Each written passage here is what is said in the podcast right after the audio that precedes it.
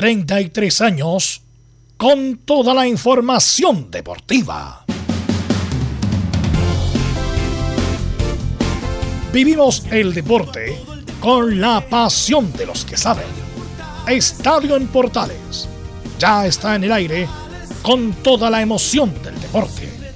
Comentarios: Carlos Alberto Bravo, Velos Bravo, Leonardo Mora, Camilo Vicencio, René de la Rosa y Giovanni Castiglione. Reporteros: Luis Felipe Castañeda, Nicolás Gatica, Felipe Holguín, Laurencio Valderrama, Juan Pedro Hidalgo, Rodrigo Jara, Rodrigo Vergara y Alfonso Zúñiga. Producción: Laurencio Valderrama y Nicolás Gatica. Edición: Leonardo Mora. Dirección: Carlos Alberto Bravo. Estadio en Portales es una presentación de Ahumada Comercial y Compañía Limitada. Expertos en termolaminados decorativos de alta presión.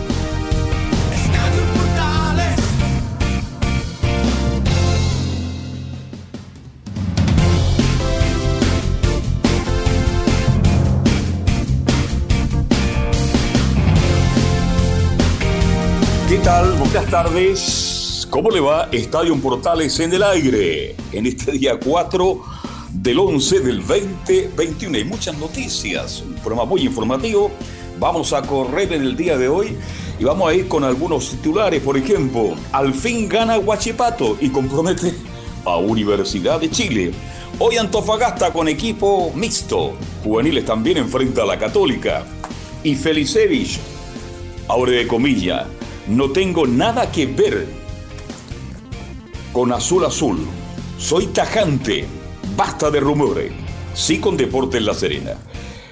Y esta noticia es muy buena. Alcalde y ex árbitro Carlos Chandía reaparece. Estoy bastante bien. Quiero regresar pronto a Coihueco. Esa es una noticia en un país de tantas noticias malas permanentemente. Es una muy buena noticia. Y la otra noticia que lo va a comentar, me imagino que Nicolás Ignacio Gatica López, se va a inaugurar una estatua en homenaje a uno de los grandes jugadores de Colo Colo, Francisco Chamaco Valdés, de 3 metros de bronce a la entrada del Estadio Monumental de Colo Colo. Vamos de inmediato entonces con ronda de saludos. Partamos de inmediato con don Laurencio Valderrama, que nos va a hablar de las colonias, pero también nos va a hablar de Chile y algunas cosas más referente a la que yo se viene con Chile en estas clasificatorias. ¿Cómo está Laurencio? Buenas tardes. Muy buenas tardes eh, para todos, don Carlos Sanfetti, y para todos quienes nos escuchan en Estadio Portales Edición Central. En el, en el, primer bloque, por supuesto, que tendremos las reacciones de Arturo Vidal a su asistencia y al gol de Alexis Sánchez la victoria del Inter ante el Sheriff eh, por la Champions League. Lógicamente, esto linkeado y en el contexto de los partidos ante Paraguay y Ecuador de la clasificatoria, a los cuales también se refirió Francis eh, Caigao, eh, confirmando que sí estará Charles Aranguis en la nómina. Y por cierto, también información de las colonias con la, con eh, la derrota de la Unión Española ante Huachipato y las declaraciones de de un César Bravo que eh, sufrió una dura de, derrota más allá del exhibo del marcador. Y por supuesto con los casos de, de COVID de Palestino y qué más en Estadio Portales. Perfecto, muchas gracias, tuvo la información. Nicolás Catica, ¿cómo le va? ¿Cómo prepara Colo Colo su partido del fin de semana? Buenas tardes. Buenas tardes a todas las situaciones de Estadio en Portal. En Colo Colo tendremos la palabra del capitán de Gabriel Suazo, que se refiere justamente a cómo se prepara el equipo colocolino. Santiago Wander, el rival del cuadro popular, hay molestia, sobre todo el técnico Milano Astorga, dice que se perjudica a ellos para beneficiar a Colo Colo. Bueno, hay gente que por supuesto le ha respondido al técnico de Santiago Wander. Tendremos por supuesto más novedades desde el Estadio Monumental. A ver si ya tenemos contacto, porque tengo entendido que va viajando hasta ahora. Estará por ahí don Felipe Holguín. Buenas tardes. Muy buenas tardes, don Carlos Alberto, para usted y a todos los oyentes de Estadio Portales. Claro, ya estamos en, en Chillán para lo que va a ser el, el, duelo tan importante de la Universidad de Chile, donde van a tener que jugar ante Ñublense. Una Universidad de Chile necesita buscar un triunfo, los tres puntos vitales para poder salir de la zona directa de descenso. Por supuesto, tendremos declaraciones eh, del jugador Giovanni Campuzano que milita en el Ñublense y también declaraciones de eh, Cristian el Relojito Romero, estimás en Estadio Portales. Perfecto, muchas gracias. Ahí está Felipe Holguín, directo en directo desde Chillán. Bien, seguimos con ronda de saludos. Berlén Hernández nos cuenta, como es habitual, todas las novedades de Universidad Católica, porque en un rato más enfrenta a Antofagasta. Belén, buenas tardes. Muy buenas tardes, Carlos Alberto. Así es, bueno, eh, vamos a revisar eh, los enfrentamientos, los últimos enfrentamientos que ha tenido la Universidad Católica con Deportes Antofagasta, que en un ratito más se van a enfrentar.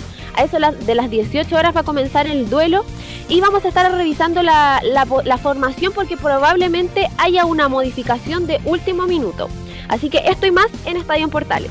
Perfecto, y saludamos también al profesor Rodrigo Jara que nos cuenta de lo que ocurrió con Curicó anoche con O'Higgins. ¿Estará por ahí don Rodrigo Jara? Estaremos en cualquier instante con Rodrigo Jara. Vamos a ir de inmediato entonces. Saludos con amigos de Estadio en Portales. Vamos a contarles en el informe las repercusiones por el lado curicano de la derrota ante O'Higgins de Rancagua anoche en el estadio La Granja de la ciudad tortera. Declaraciones de jugadores y además las palabras del técnico. Damián Muñoz, quien enfrentó los micrófonos de los medios de prensa una vez terminado el partido. Esto y mucho más en el reporte de Estadio en Portales durante el programa. Perfecto, mucho. Perfecto, muchas gracias, Rodrigo Jara. Bueno, ahí tendremos el informe de todo lo que está ocurriendo en el fútbol chileno y vamos con nuestros comentaristas. Don Camilo Marcelo Vicencio, ¿cómo está usted? Buenas tardes, gusto de saludarlo. Igualmente, muy buenas tardes, Carlos, para usted y para todos los auditores de Estadio Portales, con bastante para analizar, el campeonato, también lo que se va a venir con la selección chilena ya la próxima semana, así que hay, hay tema para, para conversar. Hoy hay noticias, ¿para qué le cuento? Eh? Los periodistas están gozando noticias en el deporte, en el fútbol, en la política, problemas. Hay noticias para llenar espacio y muchas veces por Dios que cuesta llenar espacio, ¿eh? sobre todo los fines de semana. Bien, presentado ya en cualquier momento, usted me comunica por ahí si está don Giovanni Castiglione, quien podría estar invitado en el día de hoy para compartir con nosotros la presente edición de Estadio Portal. Carlos, ¿está Giovanni? ¿Está Giovanni? Sí. Está Giovanni. profesor, ¿cómo le va? Buenas tardes, siempre es grato saludarlo. Más grato para mí es saludarlo a usted, don Carlos. Acá estamos ya conectados para el programa de hoy, así que atento a todas las noticias que tenemos en Estadio en Portales. Perfecto, estará el técnico nacional Giovanni Castigones con nosotros junto a Camilo Marcelo Vicencio Santelice. Y ahora sí, titulares que lee como siempre Nicolás Ignacio Gatica López. Así es, y comenzamos con el fútbol chileno donde Melipilla, que en algún momento parecía candidato a bajar, sigue en alza tras derrotar 2 a 1 a Cobresal. Incluso con su victoria sumó 35 puntos y está a 3 de Everton, que hasta ahora cierra la clasificación a copas internacionales. Otro que también sumó 35 puntos fue O'Higgins de Rancagua, que derrotó, ya dijimos, 2 a 0 como visita a Curicó. En tanto, el cuadro de la séptima región vuelve a estar en zona de promoción con 31 puntos y quedó a solo 3 por encima de Huachipato que sumó 28 unidades. Y de paso con esta derrota le da chances, mínimas pero chances igual a Wander para que intente salvar la categoría aunque debe jugar contra Colo Colo y el propio Curicó. No, por chilenos por el mundo y sobre todo justamente empezando la selección en la cuarta fecha de la Champions League, donde el Inter de Vidal y Alexis fueron fundamentales en la victoria 3 a 1 como visita ante el Sheriff. El equipo de los chilenos está en el segundo lugar de su grupo y por el momento junto a Real Madrid estarían clasificando a octavos de final. Además, fue por la cuarta fecha de la Europa League, el Betis de Pellegrini Bravo visita al Valle Leverkusen sin Aranguis, aún lesionado buscando el liderato del grupo G. Este partido comenzará a las 5 de la tarde de Chile, pero antes por el grupo B del mismo certamen, el Mónaco de Maripán recibirá al PSB de Holanda a las 15.45 horas. Perdón, 14.45, un cuarto para las 3 de la tarde, ahí sí. Nos vamos ahora a Brasil, donde en un partido pendiente de la fecha 19 del Brasileirao, Eduardo Vargas marcó un gol de penal en la victoria del Mineiro sobre Gremio de Porto Alegre por 2 a 1. Con esta victoria, el equipo del tercer goleador histórico de la selección chilena es líder con 62 unidades. Nos vamos ahora con el inicio de la Copa Libertadores Femenina 2021 que se disputa en Paraguay, donde con polémica el Chaco Morning perdió 1-0 ante Cerro Porteño. Recordemos que la instancia final se desarrollará en Uruguay, tal como las finales masculinas de Copa Libertadores y la Copa Sudamericana. Y nos vamos con noticias del tenis, donde el chileno Alejandro Tavilo venció en 2 sets al tenista de Bahamas Darren King y se metió en cuarto de final del Challenger de Guayaquil. En el torneo de la ciudad ecuatoriana, el chileno enfrentará buscando el pase a semifinales ante el portugués Gonzalo Oliveira. Esto y más en Estadio Portales. Perfecto, muchas gracias Nicolás Ignacio Gatica López. Bueno, en este primer bloque, esta primera media hora, ya faltan 17 para las dos, este, mm, a puerta ya de los próximos partidos de las clasificatorias, Yomari Castiglione Camilo Marcelo Vicencio. Gran momento Vidal ayer, ¿ah? no sé si lo vieron, cuando jugó el Inter por, por la Champions League. Sí, dio muy buen pase Carlos en el primer tiempo para el primer gol. Y bueno, mantiene ya, ya por lo menos va, teniendo más continuidad, ya más, titularidad. Y también lo otro destacable, obviamente, lo de Alexis, que ingresa y, convierte pensando en el partido de la próxima semana. ¿Viste el partido? ¿Tuviste la suerte, Giovanni, de ver al Inter ayer o no? Sí, eh, Carlos. Eh, no, no vi el partido de París Saint Germain, así que estaba alternando, pero vi los goles, vi Alexis, la entrada de Alexis que fue inmediatamente con un gol. Y, pero no, puedo decirte exactamente si sobre el, rendimiento de Vidal, pero según los comentarios que leí post partido, creo que es un muy, buen desempeño y, también una asistencia impecable para el primer gol. Sí, jugó muy bien. Este, yo creo que está en su gran momento físicamente, está muy recuperado Arturo Vidal. Jugó 90 minutos, fue titular, fue protagonista, quitó una cantidad de balones impresionante y jugó bien trató bien la pelota y bien decían ustedes, bueno, metió un par de pases y bueno, el gol de Alexis nace justamente un pelotazo desde medio campo propio en profundidad para que habilite a Alexis. Así que es una buena noticia para, para nosotros los chilenos, para cuando la próxima semana estemos preocupados de Paraguay y Ecuador, porque Vidal, estando en buenas condiciones, con el más profundo respeto y cariño que le tengo a todos los jugadores actuales de la selección chilena, creo que es un aporte distinto, diferente. Le da una inyección anímica fundamental, mi estimado Giovanni, sobre todo para el partido que se va a jugar en Paraguay, que es muy duro. Bueno, está de más decirlo, creo que el jugador es el, con Bravo y Sánchez son los pilares, son la columna vertebral de esta selección, son importantes cuando están jugando bien y lo de Vidal no me parece raro, Carlos, ahora que está con más continuidad en el Inter, su rendimiento obviamente siempre va ascendiendo cuando tiene minutos en cancha Vidal. Y por eso no me asombra tanto el tema del. porque le, he visto en la Serie A eh, partido y está en buen rendimiento, dando buenos pases. Bueno, Alexis creo que le están dando muy pocos minutos, pero mientras justo que sea antes de la selección no me preocupa que le den pocos minutos porque llega perfecto a la selección. Entonces, por ese lado, veamos el lado positivo a lo malo en, los pocos minutos que tiene Alexis, porque creo que llega, va a llegar con las pilas cargadas, con, quiero demostrar también en Chile que está en buen nivel y también para demostrarle la misma, dentro de la misma selección al entrenador del Inter que está, capacitado para tener más minutos. Así que esperemos que venga con toda la gana. Yo creo que ahí por ahí pasa el problema de Camilo, Marcelo, Vicencio, Santelice, de que Vidal ni Sánchez no han tenido. Estamos hablando ya del segundo año que no, no han tenido continuidad en los equipos donde están, sobre todo en el equipo italiano. Y eso, bueno, también le quita posibilidad a Vidal, principalmente que es un jugador de, lucha, que le gusta jugar permanentemente, de perder algunas opciones. Pero yo creo que el partido de ayer, yo no sé, ¿ah? pero yo creo que ah, el partido que yo vi ayer creo que fue uno de los mejores partidos que he visto en el último tiempo de Arturo Vidal. No solo por la entrega, no solo por el quite de balones, que sabemos que le sobra, sino que el ida y vuelta pisó las dos áreas. Y cuando tuvo la pelota, tuvo la calidad, como es habitual, porque en, Europa se habla mucho del guerrero, el hombre que, ah, que tranca con la cabeza, se habla mucho de Vidal en ese tono. ¿Y por qué no hablamos futbolísticamente, que es un jugador también talentoso? ¿Se han dado cuenta, Camilo, que siempre se habla de la entrega, del vigor, de la energía, pero nunca se habla futbolísticamente de lo que tiene Arturo Vidal? Sí, es verdad. disculpa, Camilo. No, dale, Johnny. No, destacar lo de Vidal, que Vidal el partido de ayer era de vida o muerte. Si ayer el Inter perdía, quedaba eliminado prácticamente de la Champions League. Entonces apareció en un momento cuando tienen que aparecer los jugadores que creo que yo son los de verdad. Y Vidal demuestra que es un jugador nuevamente. De acá estoy, estoy yo y el partido importante vamos a marcar diferencia y lo demuestra en cancha por los comentarios que veo. Repito, no vi el partido, pero los comentarios, lo que estoy escuchando, don Carlos, de usted, veo que Vidal es un tremendo partido. En el partido más importante, se podría decir, del año hasta el momento del Inter, donde se jugaba clasificación a segunda rueda. Ahora depende de él. Si ganan de local, automáticamente quedan clasificados a una fecha del, del cierre de grupo. Entonces, importantísimo el triunfo ayer. Además, contra un rival que era en condición de, visita y que, y que había sido complicado para el Real Madrid en su momento también. Así que era súper súper importante por, por todo esto este triunfo. Bien. Eh, bueno, lo de Sánchez juega tan poco que en realidad. Este, pero lo importante, como dicen ustedes, que llegue bien para los partidos con Paraguay y Ecuador. Pero también se habla Em, y vamos a ir de inmediato con Laurencio Valderrama de que está en la nómica Charles Arangui, pese a que la información que manejamos viene resentido y tenemos declaraciones tanto de Cajicao como de Arturo Vidal, mi estimado Laurencio Valderrama.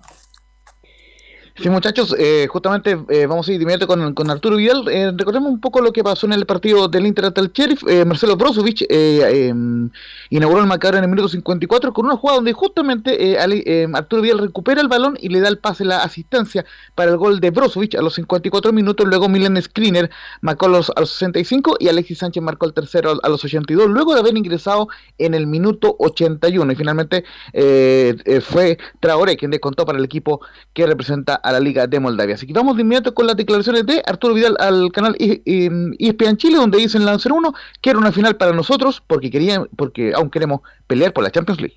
Sí, hoy era una final para nosotros. Ya van, no sé si dos o tres años que, que, ha- que el Inter queda fuera en la primera fase. Este año queremos cambiar las cosas, queremos pelear por la Champions. Tenemos un gran equipo, hay un plantel que tiene mucha jerarquía. Lo, lo de ser campeón, el Scudetto te, te da mucha confianza, te ayuda mucho y creo que este año de- tenemos que demostrarlo.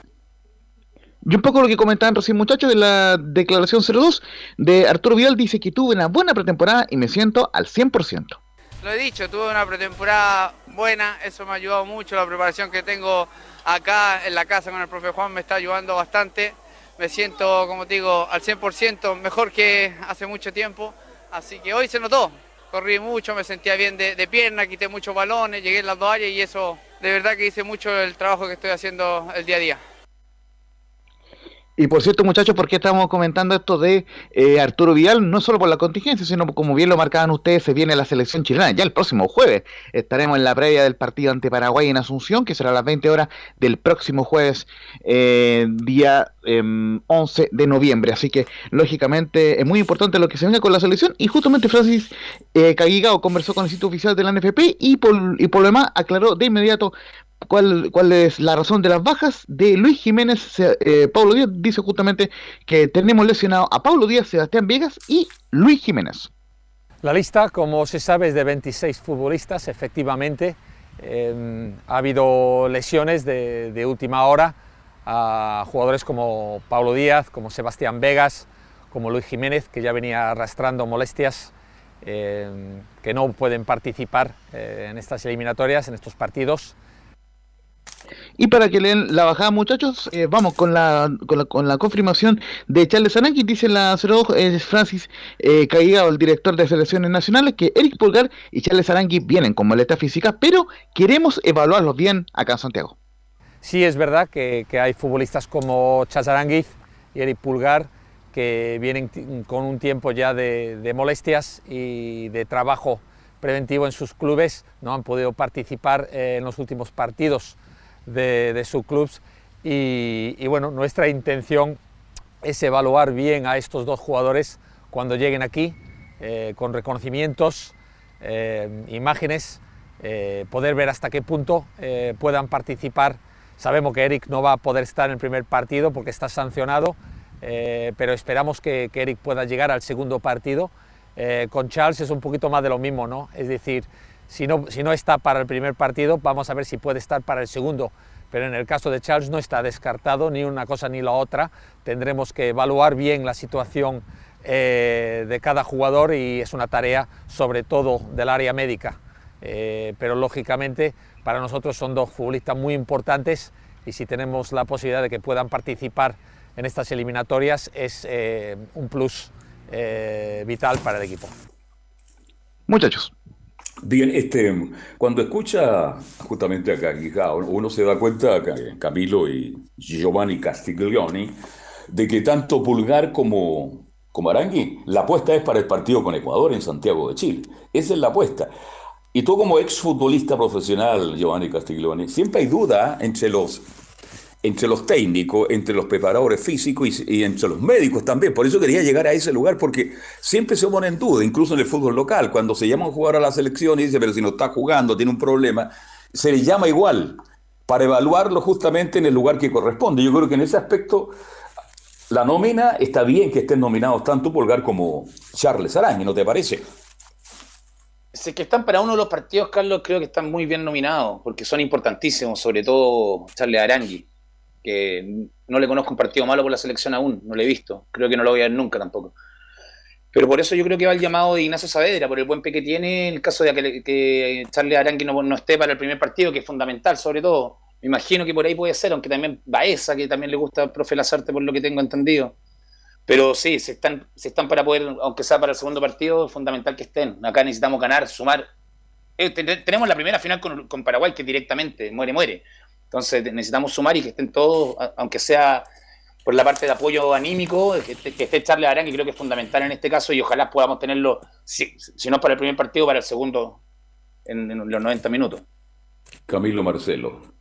Sí, así que no, pero me parece bien la, la, nominación, obviamente, sí, apostando a lo que va a ser el partido con, con Ecuador, ahí van a tener algunos más de días, algunos días más de, de recuperación y lo, lo, deben haber hablado antes de la, de la nómina, obviamente, el técnico, sabe en qué condiciones está, no, estoy seguramente a Charles y, y, Eric obviamente le deben haber dicho ahí, bueno, Eric Pulgar no podía jugar igual por, por la suspensión, pero, pero Charles Arangue igual, claro, lo haber dicho que está en condiciones y por eso lo llama. Claro, imagínense Pulgar, Ara, eh, Arangui y Vidal en el medio campo contra Ecuador. Yo creo que aquí perfectamente se pueden ganar los tres puntos. Hay que ganar los tres puntos. Eh, para ir cerrando este capítulo de la selección, ¿usted cree que cuatro puntos son lo suficiente para seguir soñando, Camilo y, y Giovanni? Cuatro puntos. Uno, uno, como visita, ¿no es cierto? Porque el partido es duro con Paraguay y los tres acá en Santiago con, con Ecuador. Cuatro puntos sería el mínimo, yo creo. Eh, obviamente los seis serían espectaculares, pero los cuatro, el mínimo. Ya. Pero yo veo el partido más duro este con Paraguay allá en Asunción, Giovanni Castiglione. Cuidado con Eh. el perro. Eh, sí, un perro. de- de- estamos en la radio, por eso son cosas que pasan de improviso. Claro, es que hay que darle agüita, que a él le comía al perrito también. No, yo no tengo perro, Carlos, pero es un Ah, perro de un vecino que Ya. ladra bastante. Pero no, yo creo que hay que ir por los seis puntos. Seamos, seamos sinceros, hay que ir por los seis puntos. El rival directo Paraguay, si nos gana, nos, nos saca una diferencia. Entonces, no que, después puede ser que no nos dé el tiempo para poder alcanzarla. Y hay que ir por los seis puntos. Una final, un partido importantísimo. Hay que ir a ganar, obviamente, medidamente. Espero yo que no sea ir verti- vertiginosamente hacia adelante, que sea un equipo, un partido estudiado. Y creo que la selección, como veo a Vidal, con las ganas que debe tener Sánchez de demostrar, porque lo, lo dejan demostrar poco, debe estar como león enjaulado en este momento, y Vargas alternando en su equipo, creo que podemos tener un muy buen equipo para ir a darle la pelea mano a mano a Paraguay. Y espero, necesitamos los seis puntos para poder estar en, en- dependiendo de nosotros más que nada. Sí, apostemos a los seis puntos. Difícil, pero no imposible. Bien, dejamos la selección y nos metemos al fútbol chileno. ¿A ustedes les extraña ya que gol de... Fíjense que hace muchos años, esto para la gente que tiene más edad que usted, ustedes son muy jóvenes, cuando escuchábamos la radio antiguamente, ¡Gol en el tranque! La gente que estaba en el estadio, te apuesto que es Escudero. Gol de Everton, cuatro minutos, Daniel Escudero. ¿No le está pasando a ustedes que cuando hay un gol de Milipilla uno apuesta de inmediato por Sosa, Giovanni Castiglioni y Camilo Vicencio? Eh, está siendo habitual, bueno, quedó goleador del torneo, lo ha demostrado. Ayer vi un reportaje de él, lo vi completamente, un- una entrevista mano a mano que en un canal televisivo. Y la carrera le ha costado, ha, sido duro para él y, me pone contento un jugador que la luche tanto, que le esté dando fruto, aunque sea a lo mejor no, más tarde que temprano. Pero sí, está haciendo un aporte y, y todo lo que hace lo hace bien en este caso cuando se trata de definir frente al arco. El gol de cabeza que hace este fin de semana fue un golazo. Entonces tiene una definición importante y, y cuando está con el jugador con la flecha para arriba también las cosas llegan solas a base de esfuerzo y trabajo, creo yo. Claro, ayer pe- desperdició un penal Camilo, pero no, no le afectó en nada. Después llegó al arco de nuevo y marcó dos veces Camilo. Absolutamente, Carlos. Y además tiene 20 goles en, en Melipilla. Eh, Tiene prácticamente la misma cantidad de goles que, que, mm, que en este caso San Pedri, que está en el, en el puntero del campeonato. Y no, eh, tremenda campaña la que está realizando justamente Gonzalo, Gonzalo Sosa. Además, un jugador que, que venía subiendo recién de, de categoría, porque el año pasado convirtió varios en, en primera B también y ahora en la primera A. Se está salvando de todo Milipilla, ganó Guachipato al fin, después no sé cuánto tiempo lo contó Laurencio, y O'Higgins le ganó Curicó. Te escucho. Con respecto a Sosa, al, al goleador, también gran parte también está con el asistidor que tiene, que se me olvidó el nombre Milipilla, que también está haciendo una muy buena campaña. Zavala. Creo que Zavala. Cristian Zavala. Cristian Zavala. Cristian Zavala. de los mejores Sí. asistidores del torneo, también estando en Milipilla y peleando el- de, de abajo, o sea, jugando a chico a grande. Entonces, el mérito creo que es doble para ellos. Y esperemos que, bueno, creo que se los van a llevar, seamos sinceros. No creo que se queden en Milipilla a fin de año. y esperemos que lo que están haciendo en Milipilla lo puedan ratificar en las partes donde vayan ellos, porque creo que si lo vuelven a ratificar van a ser jugadores muy importantes en el torneo y en los equipos donde vayan. Bueno, nos informa de Milipilla y Guachipate y O'Higgins, Laurencio Valderrama, y le pregunta al tiro Laurencio, ¿es verdad que Zavala suena en Colo Colo? Justamente Cristian Zavala dio unas declaraciones mm, eh, donde dijo que pues, se enfocaba hasta fin de año en Melipilla y que luego eh, verá la situación. Ellos porque al representante se le salió en una radio eh, amiga que estaban negociando con, con, Colo Colo, lógicamente Colo Colo recibe a Melipilla el próximo miércoles, por lo cual eran muy polémicas esas declaraciones. Ah, así que lógicamente eh, le bajó un poco el perfil al tema Cristian Zavala. Por, un tema de, de, tiempos, vamos a ir solamente con las reacciones del partido de Milipilla, que, lógicamente el que estaban comentando ustedes, pero precisar alguna cosa importante. En el caso, eh, lógicamente, antes de ir también con el informe eh, del profe Rodrigo Jara, eh, el máximo goleador del torneo justamente Gonzalo Sosa, porque con los dos goles que, marcó ayer, llegó a 21 goles y supera a Joaquín Larribey, quien, quien se quedó en 20 goles, y a Fernando Sampedri, quien tiene 19 tantos. Y marcar que los cinco principales goleadores son todos extranjeros, porque Cristian Palacios tiene 16 en la Unión Española y Brian Hurtado, el venezolano, tiene 12 en Cobresal. Bueno, lo mismo 12 de Diego Valencia. Eh, así que ahí interesante también el dato que los principales goleadores en Chile son extranjeros. Así que vamos a ir de inmediato con la palabra de Gonzalo Sosa, quien marcó los dos goles el día de ayer en la transmisión oficial. Dice en la primera que es un placer y un orgullo inmenso ser el máximo goleador del torneo. No, un placer y un orgullo inmenso, inmenso porque, bueno, ya lo vengo diciendo bastante seguido, el esfuerzo de tantos años, de venir remándola de hace muchísimo, de venir desde el ascenso, eh, durante muchísimos años, tener mi primera temporada en primera división y estar peleando ahí era algo que venía buscando, para lo que me venía preparando hace muchísimo tiempo y, bueno, gracias a Dios hoy se da, y, pero lo más importante de todo es que los goles sirvan para que el equipo pueda salir de esa situación incómoda que estamos. Y lo segundo que vamos a escuchar de Gonzalo Sosa es eh, que él está muy orgulloso del grupo que hay en Melipilla por los cuatro triunfos consecutivos, marca histórica del club en primera división. Eh, no, bueno, eh, orgulloso, orgulloso del, grupo que tenemos. Pizarre tiene a otro que lo reemplaza de buena manera, entonces va un poco por ese lado. Y es una linda meta que alcanzamos, como vos decís, pero que todavía falta para poder lograr ese objetivo de la permanencia. Bueno, bueno a ver, son situaciones del partido, nosotros Hace dos días atrás eh, veníamos de hacer un partido y un esfuerzo gigantesco. Eh, ellos venían descansados, eh, tuvimos la suerte también de, encontrarnos con dos hombres de más y, bueno, en el segundo tiempo salimos a buscar el, desequilibrio, el, gol, lo encontramos y a partir de ahí creo que, bueno, el equipo trató de manejar un poco los tiempos y nos vimos por momentos ahí contraatacados por ellos, pero lo supimos manejar de buena manera creo. En mi caso, eh, volveremos al final del, programa, pero eh, lógicamente con las reacciones de la Unión Española y también eh, una, pincelada de lo que dijo Mario Sala en, ese partido de Guachipato ante la, Unión Muchachos. Y le dejo el pase para el informe del profe Jara. Bien, vamos de inmediato entonces, antes de ir a la pausa, con el informe de Rodrigo Jara que nos cuenta qué pasó entre Curicó y O'Higgins Rancagua. Buenas tardes, Rodrigo. Un final inesperado tuvo una verdadera noche de terror que vio Curicó Unido anoche frente al cuadro de O'Higgins de Rancagua, en un partido que se esperaba como la confirmación de la victoria frente a la Universidad de Chile en el Teniente de Rancagua. El equipo curicano no supo responder ante la presión del cuadro o'higniano y terminó cayendo por 0 a 2 en un alicaído partido jugado ante un público bastante entusiasta en el estadio La Granja de la ciudad de Curicó porque fue el equipo de O'Higgins de Rancagua, el equipo de Miguel Ramírez, que terminó llevándose los tres puntos desde el reducto curicano, a pesar del buen inicio del cuadro curicano los primeros 12 eh, a 15 minutos. Tal como lo comentaron nuestros compañeros anoche en la transmisión de Estadio en Portales, el equipo curicano fue decayendo en el juego y dándole al cuadro de O'Higgins de Rancagua la posibilidad de terminar siendo el vencedor del partido. Y de eso precisamente, y en una suerte de autocrítica, escuchamos al técnico Damián Muñoz, quien tuvo la oportunidad de responder a la pregunta de Estadio Portales sobre si al equipo le había faltado fuerza para jugar el partido.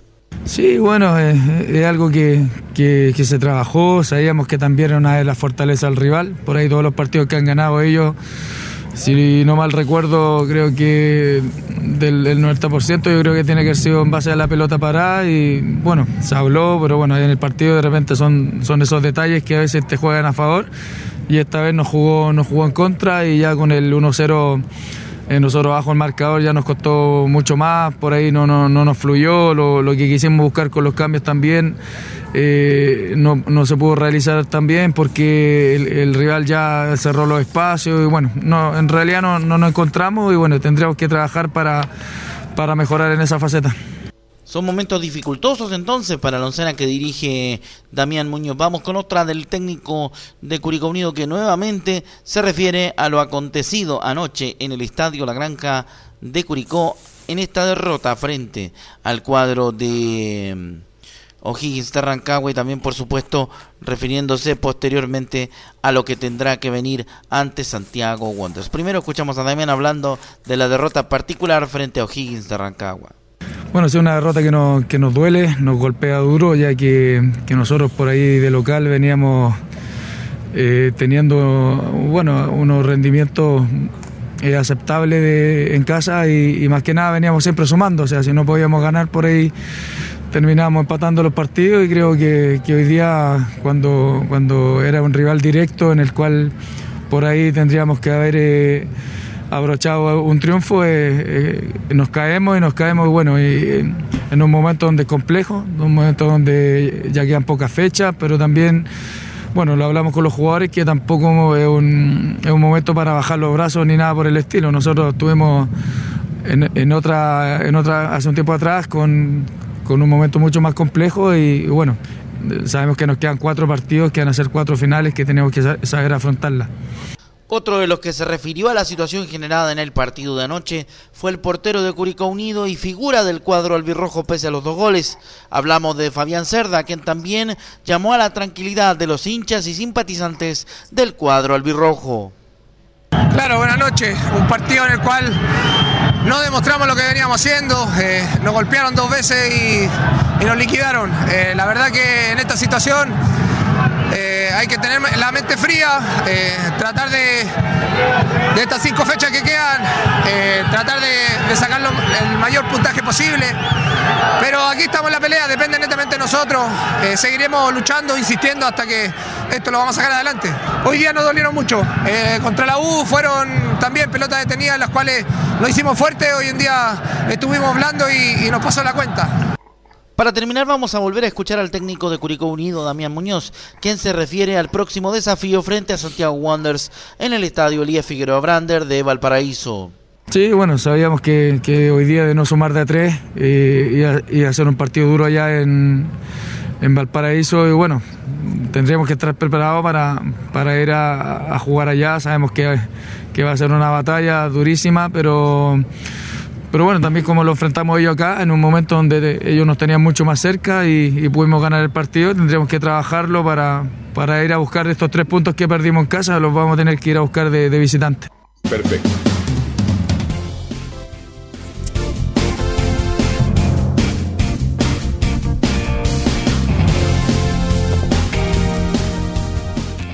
Radio Portales le indica la hora. Las 2 de la tarde, 5 minutos. ¿Quieres tener lo mejor y sin pagar de más? Las mejores series de televisión, los mejores eventos deportivos, equipo transportable, películas y series 24/7. Transforma tu TV a Smart TV. Llama al 973-718989. Twitter arroba panchops. Visita www.radiosport.cl, el sitio web de la Deportiva de Chile. Programas, noticias, entrevistas y reportajes, podcast, radio online y mucho más. Todo lo que pasa en todos los deportes lo encuentras en www.radiosport.cl. La Deportiva de Chile en Internet. Porque lo bueno puede ser aún mejor. Prepárate a conocer la evolución de la Primera de Chile. Bienvenido a Portales Digital. Ingresa ya a www.radioportales.cl y descubre nuestra señal en vivo en audio video. Además del tradicional 1180M. Mantente al día con las últimas informaciones de Chile y el mundo e interactúa con nosotros a través de nuestras redes sociales en Facebook, Twitter e Instagram. Recuerda www.radioportales.cl La nueva multiplataforma de la Primera de Chile ahora es aún mejor. Termolaminados de León, tecnología alemana de última generación. Casa Matriz, Avenida La Serena, 776 Recoleta. Foro 22 622 56 76. Termolaminados de León. Desde todo Chile. Desde todo Chile. Y para todo Chile. Y para todo Chile. Portales Digital está en todas partes. www.radioportales.cl Entre marco grande y marco chico, media vuelta y vuelta completa. Escuchas Estadio en Portales en su edición central. La primera de Chile, uniendo al país de norte a sur. Perfecto, muchas gracias. Ahí está Emilio Freisia, el tío Emilio, que nos acompaña, nos pone en el aire, no solo para Chile, para el mundo. Bien, nos metemos de inmediato con la U de Chile, que juega un partido muy, pero muy importante en un rato más y será transmisión de Estadio Portales Digital. Así que saludamos de inmediato a Felipe Holguín. Muy buenas tardes, eh, gusto en saludarlo nuevamente, Carlos Alberto, sí, y a todos los oyentes que nos escuchan a esta hora de la tarde a través de todos los medios unidos en Radio Portales. Y claro, eh, ya estamos en Chillán para lo que va a ser este partido tan importante de la Universidad de Chile, donde es vital, como lo decía en titulares, tiene que ir sí o sí por los tres puntos. Eh, lo dijo también en conferencia de prensa ayer el técnico Cristian El Relojito Romero. La U está bastante necesitada tanto en lo institucional como en lo deportivo y tiene que enfrentar a un club que también eh, está peleando cosas importantes arriba, eh, un equipo que es bastante complejo de enfrentar y que tácticamente también se para muy bien en el terreno de juego. Sí, es un partido durísimo. ¿Qué es lo que más has visto? ¿Han visto ustedes con cierta continuidad ver a, a de Chillán, Giovanni Castiglione y Camilo Vicencio? No, Carlos, no he tenido tanta continuidad con Ñublense, así que soy sincero, no podría darte una opinión muy, muy certera. Yo vi- Pero hay un... Sí, Lo he seguido con cuando jugó con los equipos grandes particularmente y contra mm, y contra Everton en una última fecha en calidad local. Y es un equipo que igual ataca bastante por, por las bandas Carlos. Por ahí tiene bastante. Y es, un- equipo que, que en calidad local juega juega bastante bien obviamente de, en condición de visita defiende más Sí, tiene jugadores en el fondo como Guerrero Vargas que juegan muy bien, son dos centrales titularísimos. Siempre cambia los laterales. Yo no sé si día va a ir con Cerezo por derecha o con Pusano por izquierda, pero eso lo vamos a salir más. Y arriba, bueno, tiene un delantero como, como Guerra, que de verdad que ha marcado goles, ha jugado bien, se siente más titular y ya lo acompaña a veces Silveira. Así que son las cosas más o menos interesantes que mete este Ñublense, que puede ser mucho más difícil de lo que uno se imagina, mi estimado. Bueno, hoy día para la U, Felipe, cualquier equipo es difícil en este minuto, ¿no? Carlos de hecho de hecho Campuzano es el que pasa bastante por el sector izquierdo justamente a él Giovanni Campuzano él es Perfecto. Felipe. Sí, de hecho, al respecto de lo que va a ser este, este duelo tan importante para la U y de vital, porque tiene cinco finales que jugarse la U para poder zafar de esta zona de promoción y no pasarle lo mismo que le pasó en otras temporadas. Pasemos a escuchar las primeras declaraciones del el técnico, el relojito Romero, acá en la primera de Chile, donde dice, el resto son los que estaban. Y habla del técnico que conforma este interinato.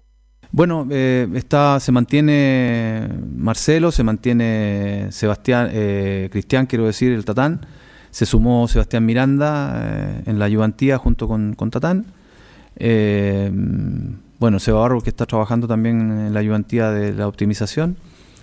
Tenemos eh, el área audiovisual también trabajando a full en eso y que ustedes deben conocer pero los que están directamente trabajando conmigo son el único que se ha sumado, aparte de, de- de mi presencia, ha sido Sebastián Miranda, eh, que está trabajando junto con Cristian Salazar eh, de la mano conmigo en la parte técnica. Y el resto son los que est- estaban.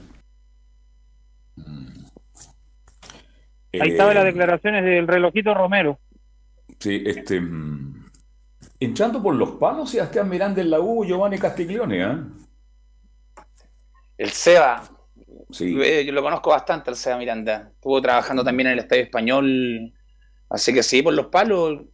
Creo que le falta todavía para poder asumir un equipo, un equipo grande. También que tiene pensado quemar la carrera paso a paso. Pero eh, creo que eh, para el tema, para, para, el inicio de jugador y para el tema de, que busca él de paso a paso, creo que es bienvenido en la Universidad de Chile, una persona que, que jugó fuera, que jugó en Católica, estuvo en Unión, creo que tiene la experiencia suficiente, entonces jugó en la MLS, entonces puede ser un aporte para, para experiencia y para poder ir creando algo que la Universidad de Chile en este momento está al debe, que es formar juveniles que sean importantes para el plantel el día de mañana. Claro, este, ¿cómo llegó el agua? Apareces dirigiendo la sub-21. Yo de, Miranda tengo, le tengo mucho respeto, un tipo muy educado, muy, habla muy bien, un tipo muy decente, pero veo que, claro, cuando se hablaba de quién podría reemplazar a Valencia, se daba nombre y se, dio el nombre de Sebastián. En este caso ya es ayudante. Mm, eh, Carlos, ¿sí? a mí me parece raro que nos, tenga no esté en ese, en ese, en ese dirigiendo la sub-21 de la Unión Española, me parece rarísimo. Yo pensé que ahí iba a ser su carrera, donde jugar donde se formó, donde salió el Estadio Español, pero bienvenido a la Universidad de Chile, esperemos que sea un aporte. Lo que venga a aportar en este momento en la Universidad de Chile, todo es bienvenido, porque todos sabemos la actualidad y, internamente y dirigencialmente en la Universidad de Chile, entonces todo lo que venga a sumar creo que en este momento es bienvenido. Que sea un gran ayudante para, el reloj Romero en este momento duro, complicado, Felipe Holguín.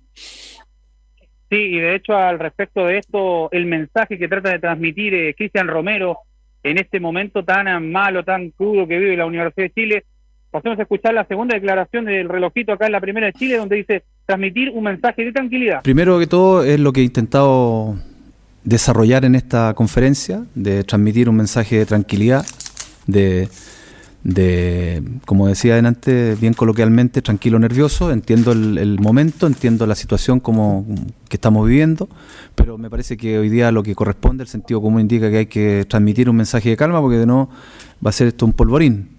Con todo esto que los medios eh, desarrollan, ¿cierto? Con esto del descenso y hablan. Entonces, me parece a mí que al menos yo me, abstraigo de eso y, trato de que los jugadores también intenten hacerlo.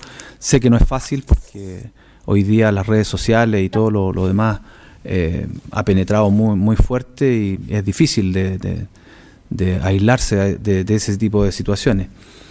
De manera que el mensaje siempre está, el mensaje se transmite de esa manera eh, intento hacerlo así. Ahí estaban las declaraciones de Cristian Romero, quien hablaba al respecto de ese mensaje de tranquilidad, de ponerle un poco de paz a, lo que va a hacer este plantel y por supuesto, bueno, el, debut que va a tener la Universidad de Chile hoy día para enfrentar a, a Ñublense. De hecho, don Carlos Alberto, déjeme contarle que también estuvimos hablando ahí en exclusiva con un jugador de Ñublense, quien también tuvo la amabilidad y le agradecemos eh, para dar unas declaraciones. Pasemos a escuchar la última para darle la bajada acá al, al tema en este caso, donde habla Giovanni Campuzano y dice, esperamos quedarnos con un triunfo. Ya el dólar bueno, un rival súper complicado.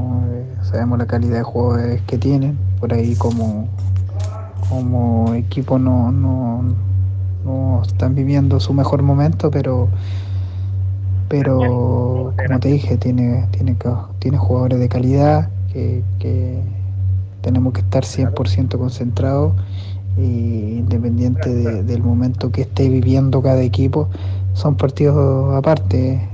Ha quedado demostrado en todo el campeonato que dentro de todo eh, los partidos han sido súper difíciles y, esperemos nosotros quedarnos con, con un triunfo para poder estar un poquito más tranquilos en la tabla. Ahí estaba Carlos Alberto las declaraciones que bueno del jugador Giovanni Campuzano, quien eh, podría ser titular el día de hoy para enfrentar a la escuadra de la Universidad de Chile. Por supuesto, también eh, ya hay varias eh, variantes en el cuadro del esquema que va a plantear hoy día el, técnico Relojito Romero al respecto de lo que va a ser este duelo tan importante. Hay unas variantes ahí en la defensa que cuando usted me diga las repasamos inmediatamente. Repasémoslas lentamente para analizarla con el técnico nacional Giovanni Castiglione y el destacado comunicador social que ahí se está en contacto con Alemania, Camilo Marcelo Vicencio Santelice. Y también se nos puede darse ese cambio de posiciones. Claro, exacto. Por eso es importante escuchar cuál serían los 11 que van a la cancha esta tarde y noche para enfrentar a Ñublense, Felipe. Sí, saltaría con eh, Fernando el Tuto de Pol en portería, Línea de cuatro en el fondo con Augusto Barrios, Osvaldo el Rocky González, Ramón Cachil Arias, quien vuelve a la titularidad después de las tarjetas amarillas que tenía, y por izquierda la novedad, iría en este caso el jugador, eh, el experiencia, Carrasco, Diego Carrasco, en el mediocampo iría con Sebastián, el ninja Galani, acompañado de Mario Sandoval, y ya en zona de volantes por la derecha iría Franco Lobos, en el mediocampo, la otra variante iría Lucas Asabi, quien sería el hombre, el, el conductor de este caso, y eh, después por zona de volantes ya cierra por la izquierda, en este caso José, el Pepe Gatica, para dejar solo arriba como punta de lanza Joaquín Oscar Larry Bay, esos serían los 11 del técnico quien debuta hoy día el relojito Romero ah, para enfrentar al cuadro de Ñublense. Bien, ayer lo comentamos Giovanni Castiglione y Camilo Vicencio y, junto a Belo, yo dije por el, reloj Romero fue un gran jugador, jóvenes más Yo recuerdo que en esa época los periodistas deportivos hacía toda la, la campaña, la en esa época, esa generación la conozco, pero muy, muy, muy bien, compartía mucho con ellos. Me considero un tiempo amigo el reloj, somos conocidos ahora porque tuvimos un problema cuando lo critiqué fuertemente por algunas declaraciones que hizo en Osorno, cuando era técnico de Provincial Osorno. Le tengo respeto, le tengo cariño y deseo lo mejor para él. Pero ayer cuando él dice que Morales, porque todos damos como titular a Morales y hoy día aparece Carrasco, entonces el relojito, que tiene experiencia en esa posición, algo le encuentra a Morales que no, le da seguridad a Giovanni Castiglione. Bueno, por algo le decían relojito también, siempre cumplía en la pues, posición de, lateral. Tuve la oportunidad también de conocerlo como en la época del Sausal, como le decía, que a mí me marcó en el Universidad de En la, época de Necuñil. Una, del Necu. Del Necu. ¿Qué será el Necu? Ah? Y de la tía que nos daba las sopaipillas, ¿cómo se llamaba? ¿Cómo se llamaba la cena? Que era muy rica ese paréntesis. ¿eh? La mamá de Juan Soto, ¿no era? La Sí, la, perdón, la mamá, digamos que en el Sausal, los que administraban el campo deportivo los que lavaban las camisetas cuando había detergente, porque en esa época no había detergente. No había siempre, ese, no había Acuérdate que llegaba la mamá de Juan Soto y me decía a mí, oye, don Carlos, diga a los dirigentes que no hay detergente, ¿ah? y menos para las cadetes. Así que los jugadores de cadete tienen que llevarse la camiseta y lavarla en su casa. Esa era la U. Y la mamá de Juan Soto, un gran volante por derecha, que jugó en Colo Colo también, era justamente la que vivía con su padre y de una u otra forma también Giovanni mantenía en la cancha mantenían la cancha y era y uno pasaba siempre y nos trataba como si fuera la mamá de nosotros a, comer sopa y antes de irnos a, las casas. Entonces, sí, recuerdos muy lindos, son recuerdos que, me marcaron, que es lo que uno dice, cómo esta Universidad de Chile con todo lo que tiene ahora no puede estar arriba. Esas son cosas porque, porque se vivió, nosotros sabíamos, el Sausal, don Carlos, bueno, usted estaba, siempre iba, eh, entonces, ¿qué, ¿qué, mejor que usted puede decir lo que estuvo mucho más tiempo que lo que yo estuve ahí? Es una cosa, no entiendo cómo con todo lo que tienen, tienen hacen tan poco ahora. Qué buena, reflexiona. Increíble, increíble. Tienes todo. yo a veces llegaba al Sausal, que yo iba todos los días prácticamente, mañana tarde, y, los porteros me decían, oigan, Carlos, dígale a los dirigentes que no tienen una U, no estamos sin plata. Y ahora que la U tiene todo, porque el complejo que tiene ahora la U, si lo fueran vivido los jugadores de esa época y también los cadetes de la Universidad de Chile, Perdón, Giovanni, la U en esa época peleaba con la juvenil, peleaba con la sub-15 con la sub-12. Hoy día veo que los equipos cadetes de la U andan ahí a los tumbos, Y con todo lo que tiene, yo recuerdo, y un recuerdo para Jorge Caroca, que tuve contacto a través de Facebook, que está radicado ya en, en Valdivia. Recuerdo cuando pedíamos una pelota, Giovanni Castiglione para una división, llegaba una o dos con suerte. Ahora usted pide una pelota y hay 15 balones en el campo de juego. Esas son las diferencias, que la gente se dé cuenta, porque lo que tú dijiste es muy cierto. Todo lo que tiene la U hoy día y en el pasado no tenía nada. Nos tocaban los petos de Diondo porque no había detergente, y es verdad, no había detergente para que pudieran dar abasto con todo lo que tenían que hacer en y que hacían maravillas, hay que decirlo, hacían maravillas. hacían maravillas. Así que esa es la primera novedad que muestra entonces. Y bueno, y, siguiendo con la formación, va Galani, Sandoval, Cañete, Lobos, pero podría entrar a Sadi como, como, como creador. ¿Qué te parece, Camilo Vicencia, Sadi en esa posición? Mm, yo mantendría a Cañete porque jugó bien el, el último partido con, contra Curicó, o sea, mejoró y sacarlo ahora, me gustaría más, más Cañete en realidad. Ya. Y, el otro cambio, bueno, se, se mantiene a Gatica en ataque. Ojo, este, Carlos, mm, Carlos Cañete yo lo vi muy, lo vi a mal traer cuando salió el partido pasado. Lo vi como, como que ya estaba, algo, algo, yo creo que tiene algún problema físico. Se cansó. Puede ser, Pero jugó bien. ¿eh? Cansancio, pero salió, pero sí, jugó muy bien. Creo que lo mejor que le he visto, de lo mejor que le he visto en el de Chile, pero lo, lo hizo salir a, a mal traer. Yo creo que por el cambio fue por ahí, a lo mejor por eso la no titularidad en este caso, porque lo deberían mantenido por el partido que tuvo. Ahora, Gatica, un tipo luchador, bueno, no sabemos cómo es Gatica. Usted habitualmente lo es levantar la, ¿ah? la cortina, pues Camilo Vicencio, un tipo luchador, un hombre de mucha entrega, pero finiquita mal la última jugada. Siempre se equivoca en el remate al arco, siempre remata trabado. Ojalá que hoy día, pero por lo menos ha mostrado condiciones de personalidad y correr y luchar mucho, mi estimado Felipe Orguín.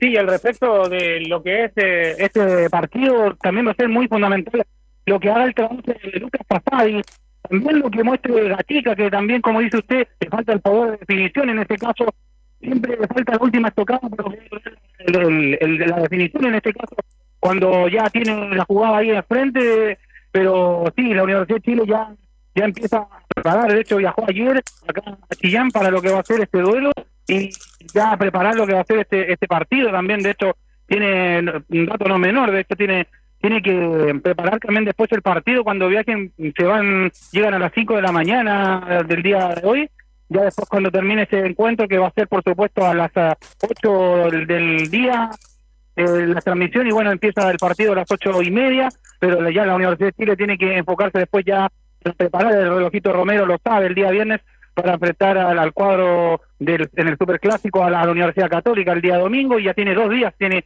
viernes y, sábado, así que, y uno que va a volver también y que está en la nómina, como lo dije ayer, es el Nahuel Luján, hombre que va a estar hoy día citado para enfrentar al cuadro de Ñublense, esa sería más o menos una de las novedades principales, y bueno, Jonathan Andía, que, que lo recalqué también, no va a estar en ninguno de los dos duelos, tanto en el de Ñublense como en el el de Católica.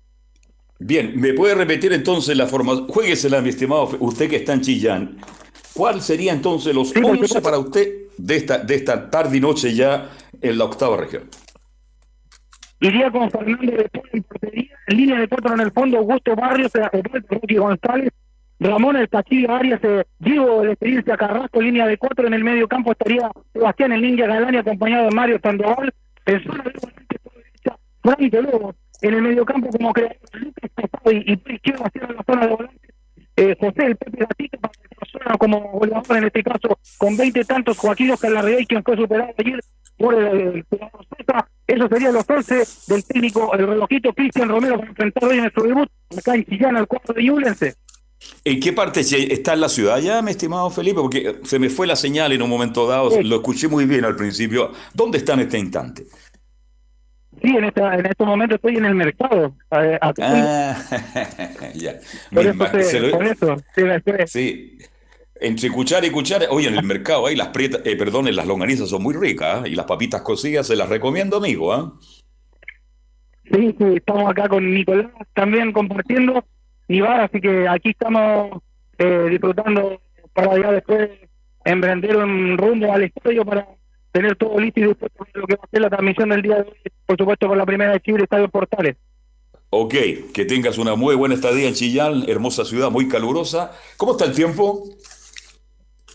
hay un poco de viento, un viento bastante helado, pero yo creo que hay como unos 18, 19 grados más o menos. Me puedo atrever a decirle que hay en estos momentos un rico sol, sí, pero la, el, el viento es bastante helado, sí.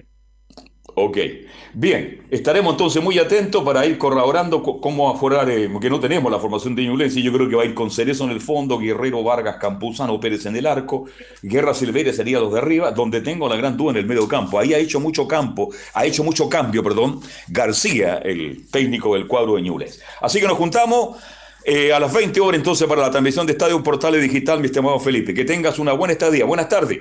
Carlos. Muy buenas tardes, Carlos Alberto. Un abrazo. Sí, te escucho, Giovanni. La tía Nelly. La tía Nelly, ya. Eh, me, lo, me, lo me lo soplaron en, el chat que tengo con mis compañeros de cadete de la Universidad de Chile, así que me lo ahí me lo soplaron la tía Nelly, la mamá de Juan Soto. Sí, sí, la mamá de Juan. falleció hace muchos años, igual que el padre, ¿eh? así que nuestro recuerdo, nuestro cariño. Lindo recuerdo, muy lindo recuerdo. No, para mí los recuerdos del Sausal son inolvidables. Esa es la verdadera historia de la O de Chile, que no, no, que poco la pueden contar porque yo la viví de adentro. La viví con don Pepe Ruiz. La viví con, Ruiz. El, con el Moisés Beni. ¿Te acuerdas de Moisés Benicul? ¿Mm? El, el, utilero de primer equipo claro, esa época. Que falleció en Temuco trabajando con Marcelo Sala. Este... Él mandaba el camarín. Él mandaba el camarín. Era perdóname. Increíble. Y las cosas que me decían los jugadores. Oye, Carlos Alberto, este es muy malo. Se lo decía en su cara. Yo juego mejor que tú. Corre, le decía el Moisés. Mire las cosas que estoy con. Tenés que correr más en el segundo tiempo, vos ves, como la cara. Ese era el Moisés Benicol. Tenía una personalidad y murió muy joven. Tenía 50 años y murió un infarto en Temuco. Carlos lo que conocí ahí, que en la historia de la U, este, ¿cómo se llama el ex? Eh, eh, que era encargado de la, utilería. El, el Tata Sánchez. El Tata Sánchez. Masajista del Valle Azul. Pero imagínate, con, esa, con, con esos monstruos yo compartía la historia de la Universidad de Chile. Ahí está la historia de la U de Chile. Él hacía maravilla, hacía maravilla con, el tema de la ropa. Era increíble. Y el Tanovión donde que aparecía por otro lado, Bustamante, que logró construir ahí, acuérdate, un gimnasio que la U no tenía máquina, no tenía gimnasio. ¿Tú te acuerdas? Eso yo en Castiglione no había. No, había. Y se hacía el trabajo físico de pesas, se, hacía, se suplementaba con el, en el foso de arena. Exactamente. Que estaba al lado la cancha 1, porque al fondo era la cancha 1 intocable del primer equipo, y después venía la, la cancha arena para el invierno, para la lluvia, la 2 y la 3. Bueno, Carlos, una, pregunta, una pregunta que sí. me recuerdo, no sé, no creo que lo hagan ahora, porque como veo a los jugadores en cancha, no creo que lo hagan. A nosotros nos obligaban a juntarnos todos a cantar el himno de la Universidad de Chile antes de ir a entrenar. Día a día, el profe Gualo. Y el que no solo aprendía, le tiraban, le pegaban un coscorrón. No, te había que cantarlo, si no, profe Gualo pegaba firme. Y yo me quedo con otra historia. Yo cuando me quedaba conversando con Alberto Quintano, con el Tano Dionde, con el mismo Arturo Salá en una época, nos juntábamos ahí a conversar. Y llegaba la tarde, pues, y empezaban a llegar los cadetes. Y don Pepe Ruiz, que tenía una personalidad muy fuerte, y era, era fregado, don Pepe, ¿ah? A ver, a ver, a ver, ven, ven, ven, ven. Pero, ah, pero no había Pero mira, te la historia. Que no, le hiciera caso. Claro, claro, los llamares. Hola, hola, hola, ¿cómo estás, José? Muy bien, don Pepe, muy bien. Mañana quiero la libreta de nota. Mañana, antes de entrenar mañana, me traes la libreta de nota. Ya, anda a vestirte, anda a entrenar. Y no se metan con zapatos a la cancha, por favor, gritaba don Pepe Ruiz. No se metan con zapatos, mire que cuesta mucho mantener la cancha y no hay plata. Don Pepe Ruiz, y al otro día, Giovanni, amado el oyente, una historia que conto, llegaba el niño Silva, medio tiritón, le pasaba la libreta de nota y don Pepe Ruiz la analizaba con la anterior y le decía, ah, bajaste en castellano, en historia estamos mal y en matemática peor. Váyase a su casa y mañana vuelva con su papá. Historias que estoy Me recuerdo, él pedía la libreta y el daba susto llevársela. Daba susto, daba susto porque él en verdad llamaba a los padres y, era motivo hasta que te podía dejar sin jugar si don Pepe uno no, no, le, no le cumplía con lo que le prometía. Así es. Por eso muchas generaciones de grandes jugadores que hoy día, hoy día están vivos todavía cuentan esta historia y por eso lograron ser lo que son. Más allá de ser grandes futbolistas, grandes personas. Y muchas, dejamos, muchos que no llegaron siguen siendo, eh, terminaron siendo buenas personas y logrando su vida. Yo mantengo contacto con la mayoría de ellos y los que no llegaron, todos, todos la lucharon y están todos en este momento bien parados en la vida por lo menos. Así que eso, gracias a todo eso que nos formaron en la Universidad de Chile, ojo. Correcto, en una época dura de la droga, del alcoholismo, que era tan fuerte porque ahora se habla mucho de la droga, pero antes ya existía, y esos jugadores, esa generación que llegaron de 12 y salieron a los 20 años, pasaron toda esa etapa dura de la vida. Y yo me he encontrado con muchos que hoy día son profesionales, así que lo que sin tener nada, si ese, es la, eh, eh, eh, lo que molesta y duele. Esa es mi pregunta. sin tener nada en esa época, mira lo que era la U de Chile. Y creo que en este ¿Mm? momento el complejo de Universidad de Chile es el mejor de Sudamérica debe ser, y si no pegan el palo. Bien, dejemos a la U y nos metemos de inmediato. Atención, nos vamos con Católica. Belén Hernández, ¿cómo le va? Buenas tardes. Muy buenas tardes, Carlos Alberto, y a todos los que nos escuchan hasta ahora. Eh, bueno, hoy día sí, la Universidad Católica va a tener una nueva final, un nuevo partido complicado, difícil, para poder eh, retomar el, liderato de, la tabla de posiciones y sobrepasar a, Colo Colo por un puntito. Y eh, bueno, hoy día los Cruzados se van a enfrentar a las 18 horas con Deportes Fagasta por la fecha 30 y los Cruzados llegan con 53 puntos a solo 2 de Colo Colo. Y eh, de Antofagasta, bueno, viene eh, de una buena racha de las últimas cinco fechas, eh, ha tenido cinco triunfos y solo una derrota en la fecha 29, que es la que recién pasó. le ganó en su casa a Ñublense de Chillán por dos goles a uno. Así que vamos a pasar de inmediato a escuchar a, a Germán Lanaro en la 0-1 donde menciona, Antofagasta viene de una levantada y viene peleando por entrar a una copa. Sí, a ver, evidentemente faltando tan pocas fechas no, creo que haya equipo que no se juegue algo en este momento. Siento que, que hoy nadie puede decir que hay equipos accesibles, o hay equipos fáciles, o hay, o hay partidos que, que uno puede estar más tranquilo, porque evidentemente eh, todos tienen su, su lucha por, por cosas importantes. Eh, Antofagasta, como decía antes, viene, viene de una levantada, viene peleando por entrar en una copa. Quizás el hecho de, de- estar en esa posición también hace que, que te venga a proponer, que, quiera salir a, a- jugar de igual a igual, y eso a nosotros por, por ahí no, nos favorece com- como equipo, pero, no- pero obviamente que, entendiendo lo difícil que puede ser el rival, sabemos que, que nosotros de local eh, también tenemos un- una buena performance, entonces nos ayuda a, tener esa tranquilidad, a tener esa confianza en, lo que viene, siempre sabiendo que, que va a ser muy difícil y como decía antes, todos los equipos en, esta instancia se juegan cosas importantes, se juegan por algo y, y no hay que desmerecer ni- ningún partido ni, mirarlo de reojo. Eh, por eso es que plantearse hoy el ir partido a partido me parece que es lo más inteligente y no pensar en, en lo que viene, sino en, en- lo que toca en la inmediatez.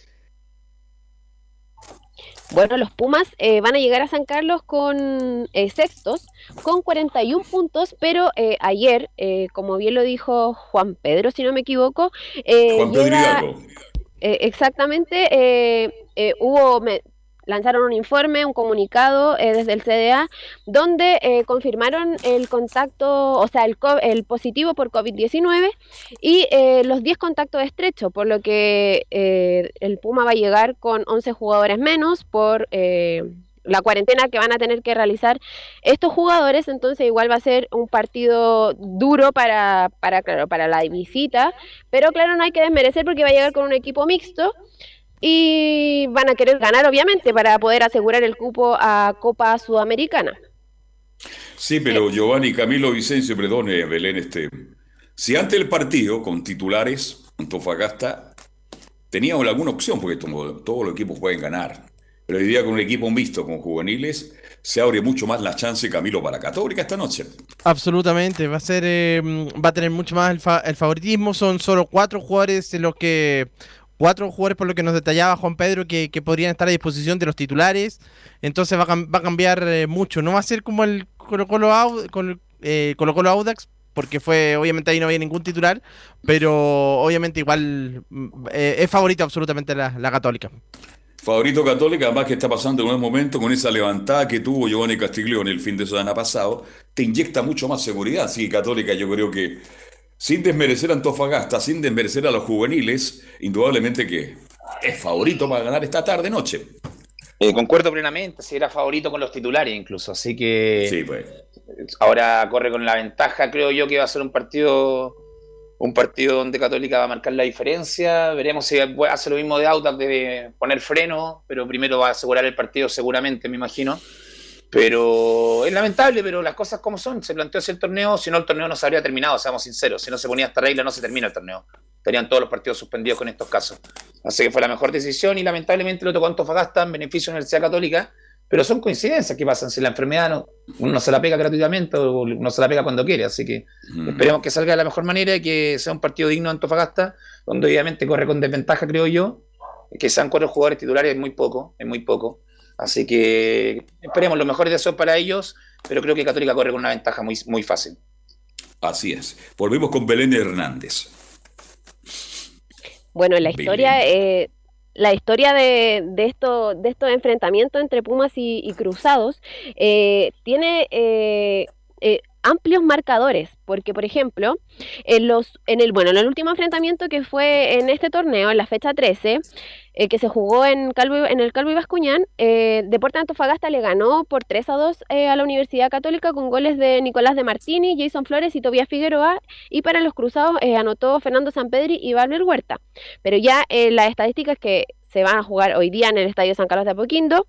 Eh, la fecha 20, eh, por el campeonato eh, del año pasado, los Cruzados vencieron por 5 a 3 a los Pumas y ya en el campeonato del año 2019 los Cruzados ganaron por 5 a 1 en la fecha 13 en esa ocasión.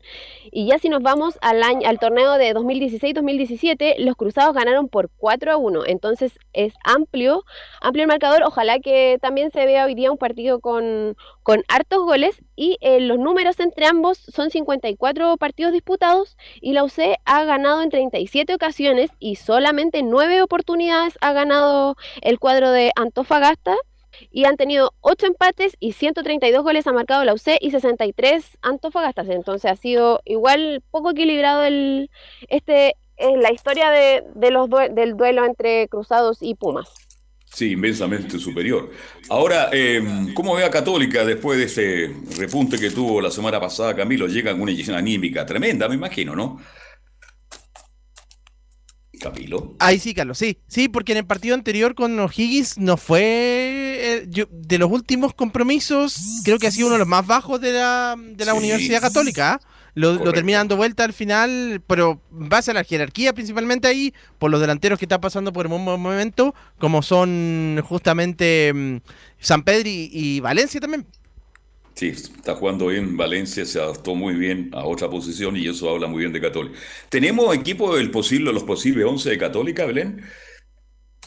Sí, eh, la posible formación, bueno, sería la, la que ya casi de memoria, que iría con Sebastián Pérez en el arco, una línea de cuatro con José Pedro Fuensalida, Germán Lanaro, Valver Huerta y eh, Alfonso Parot. En el mediocampo iría Marcelino Núñez, Ignacio Saavedra y Felipe Gutiérrez. Y en delantera iría, iría Diego Valencia, Fernando Sampedri y probablemente eh, no iría Edson Puch desde el arranque porque se, se ha especulado que salió con unas complicaciones en el duelo que recién pasó con O'Higgins. Así que probablemente sea Diego Bonanote el que reemplace a Edson Puch, pero ahí hay que estarlo confirmando a la hora, bueno, una hora antes de, del duelo con Deportes Antofagasta. Pero claro, lo que se habla ahora es que Edson Puch no iría desde el arranque. De hecho, Belén, eh, si se produce ese cambio, sería Diego Bonanote pasaría por derecha y Diego Valencia por, por izquierda. Por izquierda, exacto. Acomodándose para la zurdita y Bonanote enganchando hacia adentro a los Valencia, ¿ah? para tirar centro y rematar a portería. Bien, aquí va comienza la transmisión de este partido de Estadio Portales Digital. A las 17.30, Carlos. Perfecto. Bien, algo más, Belén, de Universidad Católica. Sí, eh, bueno, la importancia es que tengo dos declaraciones más de, de Germán Lanaro eh, para... eh, Escu- escuchemos refiere- una más porque eh, hemos escuchado toda la semana a Lanaro, una más porque estamos contra el tiempo. Sí, en- ¿ah? San Carlos de Oye, bueno, Apoquindo, para hablar San- Lanaro, ¿ah? habla todos los días. ¿ah? Es que en San Carlos de Apoquindo no ha habido otra conferencia de prensa, entonces Ya. hemos quedado corta de, de material, por eso hemos escuchado No, sí la semana entiendo. Germán Lanaro. Te entiendo, si yo- es una broma, es que la gente dice, oye, habla todos los días Lanaro, qué gentil, qué caballero. ¿ah? Te escuchamos, eh, mi estimada Belén. Sí, eh, bueno, la importancia que, que tendría este este duelo para, para los cruzados, como, hay- como también lo hemos mencionado, eh, que mm, quedaría claro en la punta con a, una, a uno de, Colo Colo y va a quedar hasta el sábado probablemente eh, como líder del torneo, si es que Colo Colo eh, no le gana a Santiago Wanderers y Germán Lanaro mencionó en la, en la 0-2, eh, no queremos dejar pasar ni un momento para poder llegar a nuestro objetivo. Sí, no sé si una presión, no, no, no, no, no lo veo como una presión, sí para nosotros eh, puede ser un, un gran punto de inflexión porque, porque también es algo por lo que venimos peleando hace, hace muchas fechas, es, es un objetivo que, que nos planteamos y esto es partido a partido y sabemos que, que van a ser todos los partidos difíciles, como dije en- anteriormente, todos los equipos en esta instancia se juegan cosas importantes, entonces no, no queremos dejar pasar ninguna oportunidad que tengamos para, para acercarnos más a nuestro objetivo que, que- que siempre fue el mismo y nunca cambió a pesar de, de- de a veces estar un poquito más lejos y a veces estar un poquito más cerca. Entonces, eh, sí es importantísimo, no, no sé cómo puede impactar en, Colo Colo, la verdad que no, no nos ponemos a pensar en eso, sí en, que para nosotros puede ser eh, una gran oportunidad de, volver a, agarrar la cima del torneo y, y ojalá poderla mantener así. Bueno, y ya para terminar con Universidad Católica, eh, los árbitros, el, el árbitro principal va a ser Cristian Garay hoy a la tarde y en el bar va a estar Julio Bascuñán. Bien. Gracias, Belén, que tengas una buena tarde y te escuchamos a la hora del partido entre Católica con Antofagasta. Gracias, buenas tardes, Belén. ¿Se fue Belén? Muy buenas tardes. Yo no voy a estar en la transmisión por si acaso, va a estar Luis Felipe. Ah, entonces no le escucho la transmisión. Ya. ¿Mm? Si Carlos. no está Belén, no escucho la transmisión. Un abrazo. Mañana Sí, nos escuchamos. Mañana nos escuchamos. Sí, cuéntame. Estaba viendo acá la nómina que nos manda Juan Pedro Hidalgo de Deporte de Antofagasta. Igual hay jugadores que, mm, que han, em- han estado en primera. Está Hurtado, por ejemplo, en la nómina.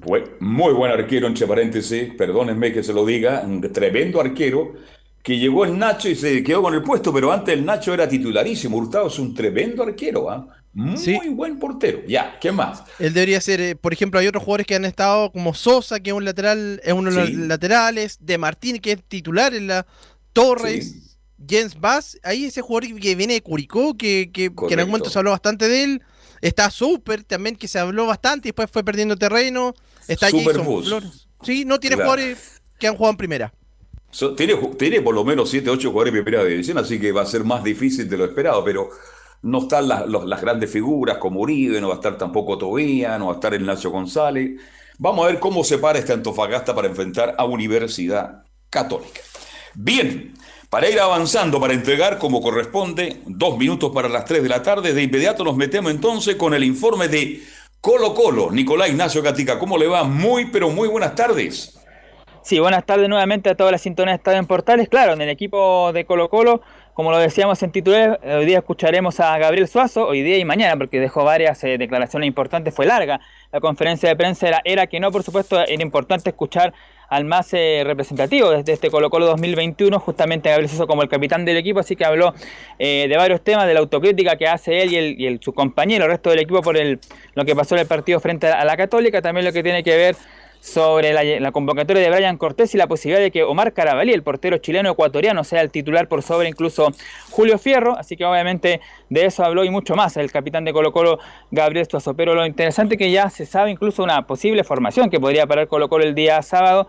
Y también se conoce que algunos de los jugadores que están disponibles son César Fuentes, que fue el principal apuntado, que él había sido el, el- el primer jugador que dio positivo justamente Colo Colo y después vino todos los demás eh, contagios, pero el propio Fuentes y otros más, por ejemplo está Carlos, Villanu Carlos Villanueva, el jugador 10 que jugó el volante creativo del partido ante Audax Italiano, lo mismo está Ignacio Jara, así que hay algunos jugadores interesantes. También en la zona ofensiva, no estaría Iván Morales, pero no, algunos especulaban que era por COVID-19, no, es porque está suspendido justamente el 18 Morales y ahí tendrá que jugar nuevamente el suspendido Javier Parragués, o mejor dicho, el amonestado Javier Parragués el día domingo junto a Marcos Volados. Un poquito más atrás estará Gabriel Costa, el uruguayo peruano que jugará su último partido por Colo Colo previo de eh, viajar a, la, incorporarse a la selección peruana donde se perderá eh, Costa los partidos frente a Melipilla el próximo miércoles a las 19 horas y también el duelo ante Curicó Unido del próximo domingo. Bien, va a parar un buen equipo. Tiene plantel, pues Giovanni Castiglione Colo Colo tiene plantel. Así que si no está Morales, va a estar Parragué. Así que en ese aspecto ya Colo Colo tiene un armado y va a tener un buen equipo para el fin de semana. Sí, Colo Colo con, tuvo un- se, puede- se podría decir que tuvo un buen descanso en una época buena del torneo, se podría Sí. decir entre comillas. Obviamente la cancha se echa de menos y obviamente falta siempre. Pero creo que va con equipo lo mejor que tiene y como usted dice, si no está él, va- es Parrayé, yo creo que el número uno candidato a reemplazarlo. Obviamente, eh, post clásico y, y marcó el gol, la gente lo pedía, obviamente somos populistas pero creo que él tiene la linda oportunidad en este momento de poder ser el nuevo Colo Colo y ver si vuelve a rendir y, así se ganan los puestos. Entonces, creo que Colo Colo va con lo, con lo que tiene, el equipo sólido, me imagino, no creo que se le haya olvidado jugar fútbol en- por un- una semana y media sin jugar, así que creo que corre como favorito. Sí, yo creo que fue. Oye, ¿qué pasa con la adquisición con, con Santos, el jugador delantero Nicolás Gatica? ¿También está? Bueno, ahí pueden, pueden haber do- dos dudas sobre el venezolano, que puede ser uno de los contagiados de Colo Colo también, o la otra es que, como le ha explicado Quintero hace un par de semanas atrás, no está todavía al 100% físicamente, por eso que eh, Quintero va a estar esperaba en- que en enero. que llegara... Nico. En Claro, enero lo va a que estar esperaba- listo lo cuando termine el campeonato. Quintero- Lo que esperaba Quintero que el jugador que llegara... el- lo, lo- lo que esperaba Quintero era que el 9 tuviera rodaje, que llegara a Colo Colo y Cristian Santos le como estuvo seis meses sin, sin jugar, un caso parecido a lo, a lo que ocurrió con eh, Mico Albonos cuando llegó a Colo Colo, que también llevaba seis meses sin jugar. Bueno. Ay, ay, ay. Ahí Pero no está aspecto, claro. físicamente 100% Nicolás, pero Santos. Creo, que- creo que va citado, ¿no? Santo, ¿no? Estoy equivocado. Bueno, se lo tiene que definir eh, Quinteros ya con el entrenamiento de mañana viernes. Mañana viernes en la tarde va a entregar la nómina y ahí deberá ratificarlo, pero por el momento lo que se sabe o lo que se dice es que Santos estaría por físicamente no 100% y por eso que el técnico Quintero no, no lo utiliza en estos momentos. Bien, eh, ayer lo analizamos y lo, lo, conversamos de nuevo. Este, aparece Carabalí, claro. Nicolás dice Carabalí o Fierro, después de ver a Fierro, con todo respeto lo digo, con, no quiero ofender a nadie, pero yo vi a Fierro jugar y con falencias tremendas como arquero, ¿ah? así que no, no, no, no creo. Ahora, le pregunto a Camilo Vicencio y después Giovanni Castiglione, ¿han visto jugar usted alguna vez a Carabalí? No, a Carabalí no, no lo he visto jugar. Sé que estuvo el año pasado tuvo continuidad en San Luis. ¿Se acuerda que lo llamó Rueda en algún momento como tercer arquero de la selección chilena también? Es que el fútbol con Rueda pasaba cualquier cosa. ¿eh? ¿Mm? Eh, yo no he tenido la oportunidad de, de, verlo y fijarme en él. Muchachos. Sí. ¿Saben cuándo fue portero el, el, el ecuatoriano chileno de Omar Carabalí? En el sudamericano sub-20, el sub-23, eh, perdón, justamente que, que, fue clasificatorio a los Juegos Olímpicos eh, que pasaron recién, justamente en, en Tokio. Eh, justamente yeah. en esa ocasión fue titular el portero Omar Carabalí en esa selección chilena sub-23 en el sudamericano que se jugó en Colombia. Así que yo creo que va a ser el portero titular titular para, para este fin de semana, Nicolás Catica. Claro, y el portero Julio Fierro fue mundialista con la sub-17 de Chile en Brasil. Antes de ese mundial también juvenil, donde estuvo primero Caputo y luego el Flaco Leiva como técnico en esa oportunidad. Pero claro, yo tengo entendido de que Omar Carabelli corre con ventaja por sobre el portero Julio Fierro. Ahora sí escuchemos Nicolás, ya eso, algunas declaraciones de Gabriel Suazo. Sí, pero eso Camilo. Para, el partido, para el partido con Melipilla, ¿verdad? Con Melipilla y Curicó jugaría ah, con Carabalí. Ya, contra Wanderers ahora que es el sábado puede jugar entonces Cortés todavía. Ya. Juega no, Cortés titular el sábado, sí. Claro, titular, titular con su buen peinado y después se va a la selección chilena. Pero ¿le, ¿no le gusta el look? ¿No le gusta el look de Cortés, eh, Giovanni Castiglione? No, me río, no, no, no me gusta para nada, para nada. Eh, parece niño del séptimo año o de corte militar. Año y, y sí. No, no me gusta. Está de moda ese tipo de corte. Te escucho. Sí, era un tema muy muy breve para que Nico siga con el informe. Eh, justamente la programación de los partidos también de, de, de este fin de semana, eh, de Colo Colo, de, de, la U y etcétera, justamente fueron en, en, atención para poder liberar a los jugadores del medio local eh, antes mm. de, de, la medianoche del domingo para que estén 10, 10 de la mañana en Pinto Durán el día lunes. así que lógicamente hay, hay, un sentido en que Colo Colo haya sido programado el, el, sábado y no el domingo o, o, no el lunes, por ejemplo. Es el, por el para favorecer un poco eh, a, eh, a, la selección en este contexto que recordemos no es como antes porque antes se suspendía el campeonato cuando jugaba la Roja, sí. esta vez se sigue jugando. Sí, me parece bien que el campeonato se siga jugando. El problema es que se juega todos los días, día por medio, y, y se desvaloriza el fútbol chileno porque la gente se pregunta, oye, están jugando, y, y, este partido de qué fecha? Claro, uno que está metido en esto, pues Giovanni Camilo lo sabe, se lo sabe de memoria, pero el común, el hincha del fútbol, oye, pero ¿por qué están jugando hoy día si jugaron el domingo y están jugando de nuevo? Entonces ahí, bueno, es producto de la pandemia. Espero que esto se ordene el próximo año y se juegue el fútbol como corresponde para que la, plusvalía del fútbol chileno siga subiendo y no bajando como ha bajado en el último tiempo. Bien, volvemos con Nicolás Ignacio Gatica. Bueno, en el bueno, no a comparar tampoco porque el fútbol brasileño es mucho más futbolizado que el chileno, pero en el campeonato brasileño se han jugado varios partidos, eh, varias fechas pendientes, incluso de entre semana. Por ejemplo, el partido del, del Minero y donde Vargas marcó un gol era una fecha pendiente de la 19. Estamos en la 38, son algunos casos, pero bueno, obviamente en Brasil son mucho más futbolizados que acá. Pero vamos a escuchar justamente un par nomás de, de declaraciones de Gabriel Suazo. Vamos con la 01, donde dice sobre el tema de la COVID. Si no se cumplieran los protocolos, tendríamos casos cada dos semanas, dice no sé si no se cumplieron, como yo lo comenté anteriormente, eh, más de 5.000 PCR hechas, 0,25% de positividad en el 2021. Si, si, los protocolos aquí no se cumplen, eh, tendríamos positivo cada dos semanas, tendríamos positivo brotes cada tres semanas. Eh, ha ocurrido dos veces, la vez anterior sí nos equivocamos porque estábamos sin mascarilla, sin cumplir los protocolos, contra la Universidad de Chile, ahí sí lo asumimos, toda la, responsabilidad totalmente, pero en esta ocasión estábamos con, con mascarilla, estábamos en la situación eh, en cada uno con, el resguardo del camarín, donde el mismo MinSal lo va a revisar, lo va a revisar, perdón, eh, nos tomamos una fotografía que toma dos segundos, todos juntos, cada uno con mascarilla, eh, que es la misma fotografía que nos tomamos con la gente afuera, nos toma dos segundos, cada uno con mascarilla, eh, entonces, son situaciones que yo te digo eh, escapan totalmente de nuestras manos. Ahí estaba Suazo, que ha mejorado mucho su nivel. ¿ah? Este, siempre hubo una duda en Colo Colo por el costado izquierdo, pero Suazo ha sido regular los últimos 5 o 6 partidos. Pero yo creo que aquí, con el respeto a verse Suazo, los protocolos en Colo Colo fallaron. ¿Por qué se preocuparon tanto contra la U y se soltaron contra Católica? Estamos en pandemia y la mascarilla hay que usarla hasta el día en que diga la, el último, la última de Chile diga la autoridad. Desde mañana no, por ahora tenemos que usar mascarilla siempre, tenemos que cuidarnos. Más allá de todo lo que está pasando, porque está aumentando, ayer lo conversábamos con, con, con Rodrigo Paz, está aumentando y hay que estar preocupado de esto, pero Colo Colo también Giovanni Castellón y Camilo tiene algo que responder en cuanto a los protocolos que he aplicado al plantel de jugadores, a los cadetes y a lo administrativo. Obvio, lógico, Carlos. Yo creo que hay algo, hay algo tapado, yo creo, acá. Por algo está la burbuja que creó Quintero. Yo creo que hay cosas que no sabemos definitivamente cómo, cómo fueron cómo, y cómo, o cómo son.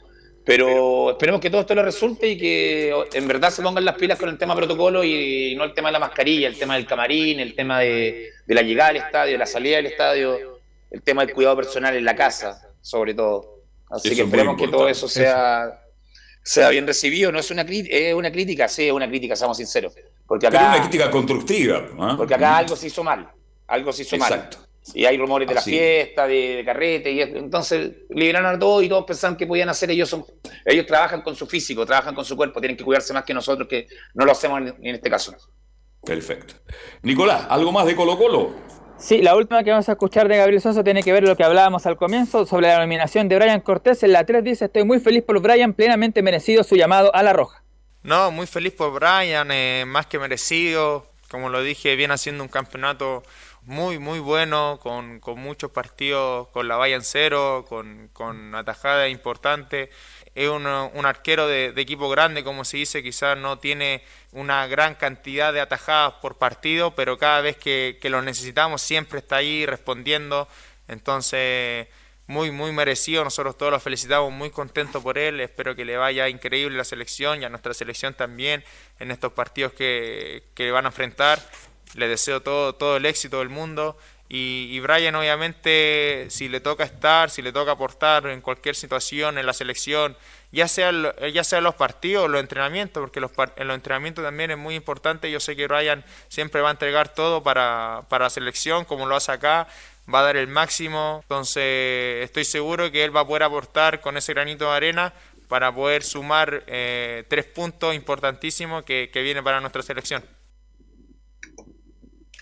Ahí están entonces algunas declaraciones de Gabriel Sosa que por supuesto estaremos revisando mañana. Para cerrar el tema de Colo Colo cortito, decir lo de Cristian Zavala, el delantero que, busca el equipo de Colo Colo, decir que ha marcado cinco goles y ha, y ha hecho varias asistencias.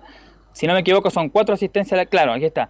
Cinco goles y seis asistencias, es uno de los jugadores que más asistencias tiene en el campeonato, así que por eso Colo Colo se interesó en él y decir una cosa desconocida que muchos para este delantero Zavala, él hizo divisores menores en Colo Colo. De hecho, tiene fotos ahí eh, Zavala con la Copa Libertadores en el Museo Monumental, también fotos con el balón. Así que por lo tanto, si llega Zavala no sería tan descabellado porque él ya conoce justamente el mundo Colo Colo, este delantero eh, que, ahora está en Deportes Melipilla.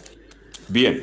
Otro día me habla de la estatua que se va a inaugurar de Francisco Chamaco Valdés. Tengo entendido, eh, Nicolás, que el día 12 ¿ah? va a ser inaugurada esa estatua en homenaje a uno de los grandes jugadores de Colo Colo, Francisco Chamaco Valdés. Y Zavala, imagínese Zavala jugando con Sosa y Montesino, porque Montesino también viene de Milipilla. ¿Qué delantera tendría Milipilla en este minuto? Gracias, Nicolás. Buenas tardes. Buenas. Chao, chao. Y de inmediato entonces nos metemos con don Laurencio Valderrama o Laurens, como le dice el Vita, para que me hable del Lauta y de otras cosas más de los equipos de Colón. Laurens.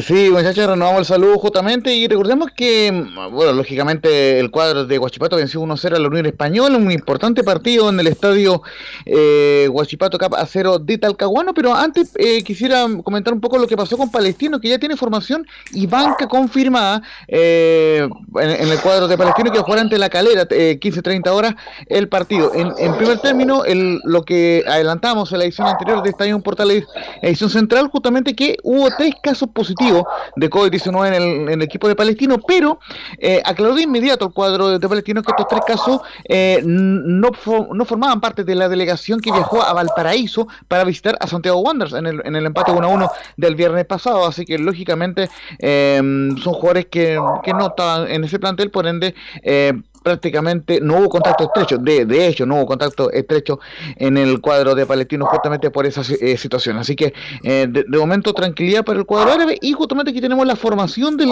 del cuadro de hoy, eh, o- ya está ordenada la, formación de Palestino para el día de hoy con Christopher Tosoli en la portería, Guillermo Soto vuelve a la lateral derecha con Bruno Romo y Quitan Suárez como defensas centrales y el Nico Berardo como lateral izquierdo, en el doble 5 Agustín Faría, el capitán con el Misa Dávila, en, en los tres volantes ofensivos o, o extremos, Brian Carrasco eh, por la derecha, César Cortés en el centro y Brian Beja por la izquierda y Nico Sedán como único delantero en reemplazo, recordemos, de Luis Jiménez que está lesionado y lo decía Francis eh, Caigao, el director deportivo de la selección, mientras que en la banca de suplente estarán en, Ne- en Neri Belso Sánchez Sotelo, el delantero, el goleador que, que no ha marcado muchos goles en Palestino, solamente tres goles, Carlos Villanueva estará en el banco, también eh, Luis Cabrera, el Chico Mesa, eh, también eh, Mauro Díaz, el hombre argentino, y también eh, un jugador Soto que es otro sub-21, que eh, Guillermo Soto, recordemos, es el titular. Así que eh, el Palestino prácticamente tiene, tiene contingente completo, lógicamente no han querido relevar, eh, revelar perdón, los casos de COVID-19, pero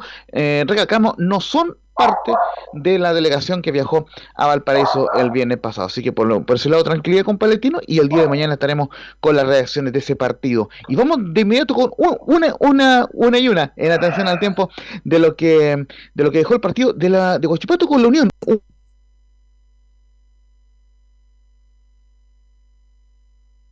39 eh, de partido. Y eh, vamos de inmediato con Mario Salas quien así eh, re- respondía en la, en la transmisión oficial. Dice que nuestro primer tiempo fue unilateral y este equipo luchará hasta el final. Yo creo que el- el- si dejamos el resultado a un costado, yo creo que el mejor partido nuestro ha sido con Audi Italiano en esta casa, en, la higuera. Hoy día se nos da, porque el resultado es positivo, el resultado es bueno. El primer tiempo nuestro yo creo que fue avasallador, fue un primer tiempo unilateral. El segundo tiempo no, no- no- nos dejamos estar, eh, entregamos un poquito la pelota y eso nos costó, nos costó caro. Pero, pero en general yo creo que este equipo, yo lo dije después de Serena, este equipo va a luchar, va a luchar hasta el final, vamos a pelearla y vamos a hacer todo lo posible por lograr el objetivo. Justamente porque me eh, mencionaba esto de Mario Salas, porque Huachipato fue inmensamente superior en el primer tiempo con 12 tiros totales contra uno de, de la Unión y 6 tiros al arco contra cero de la Unión Española, una posición del 64%. Inmensamente superior Huachipato, fue figura Miguel Pinto en el primer tiempo, salvando varios goles, pero en el complemento emparejó la Unión y Castellón. De hecho, eh, salvó dos jugadas que pudieron ser perfectamente el empate. Así que Huachipato frenó una racha de 11 partidos sin ganar, 6 empates y 5 derrotas, y por cierto es el primer triunfo de Mario Salas en la banca de Y vamos justamente con las reacciones del equipo que nos convoca, que es el equipo de Colonia Unión Española, y vamos a ir con la única de César Bravo en la 0-1, dice que nos hicimos un buen primer tiempo ante Huachipato, pero mejoramos en el segundo. Bueno, buenas tardes, eh, Laurel. Sí, como dice usted, creo que nos hicimos un buen primer tiempo, no pudimos complementarlo con, la idea que, que habíamos planteado de, de haber generado una posición de balón dentro del, sobre todo en el medio campo, cubriendo bien las bandas y, y fuimos obligados por, por el ímpetu, por el juego que, que impuso Guachipato en el, primer tiempo, generándose todas esas ocasiones de gol claras, en rebote en el palo, sacando ahí debajo del arco, eh, goles errados de ellos dentro de, de- del área chica, eh, pero bueno, y al final de tanto aguantar vino un, un connuente táctica fina que, al final nos termina dándole los puntos a ellos y a nosotros nos mandaron a casa sin, ningún punto, pero creo que el segundo tiempo salimos a buscar todo, mejoramos mucho en- en el juego, en la posesión de balón y además ya Guachipato había tenido un desgaste en el primer tiempo que, que también nosotros generamos y nos pudimos crear ocasiones de gol, pero al final lamentablemente no pudieron concretar y terminamos perdiendo el partido. Justamente para ir cerrando el informe de las colinas, muchachos, recordar que la Unión Española quedó en cuarto lugar con 45 puntos, todavía en zona de clasificación a la Copa Sudamericana, pero está a 6 de la zona de Copa Libertadores y tiene que justamente recibir a Palestino el próximo lunes, un, partido fundamental, el clásico de Colonia, 20-30 horas, y tendrá la gran oportunidad, y quizá única, de acercarse al Audax porque tiene fe- fecha libre el Audax en la próxima fecha. Entonces, una oportunidad única para Unión Española de acercarse a los puestos de Copa Libertadores el próximo lunes ante Palestino 20-30 horas, mientras que Guachipato quedó penúltimo con 28 puntos, sigue en zona de descenso, pero ojo, está a 3 de, de, Curicó, que está en la zona de, promoción, y a 6 de un lote de cuatro equipos, donde está lógicamente la Universidad de Chile. Eh, así que Guachipato sigue en zona de descenso, pero aún tiene chances de, poder eh, salvar la categoría, muchachos. Este fue el informe de las colonias. Muy buenas tardes y lo esperamos en la doble transmisión de hoy de Estadio Portales. Porque los perritos, parece que tampoco usted le ha dado alimento a los perritos, Laurencio, ¿no? No son mis perritos, don Carlos Alberto. Son de la vecina también, ¿ah? Ahí, ah, de, alguna parte se están colando. Muy buenas tardes, muchachos. Gracias, Laurencio. Muy gentil. Buenas tardes. Nosotros le invitamos porque tendremos una tarde de fútbol. Yo estaré de vuelta a las 20 para el juego entre Ñublense con la U de Chile, al estilo de Estadio Portales, por cierto. Así que agradecerle a don Camilo Marcelo Vicencio Santelice que se va a los contrafuertes Corillanas. Buenas tardes, Camilo. Muy buenas tardes, Carlos, y nos reencontramos durante la tarde. ¿ah? Ya Giovanni Castigone, como siempre, nos agrada. Mañana usted está en los viernes musicales, me imagino, ¿no? Así es, junto a Velos. Así que nos escuchamos mañana, Carlos, y un gusto para, como siempre, compartir con usted la radio. Para mí es un agrado, como siempre, Giovanni Castillo. Y yo también le invito a las 7 con fútbol y algo más para compartir otras cosas antes del juego. Gracias, buenas tardes, que lo pasen bien. Buen provecho, buenas tardes, con permiso, chao, chao.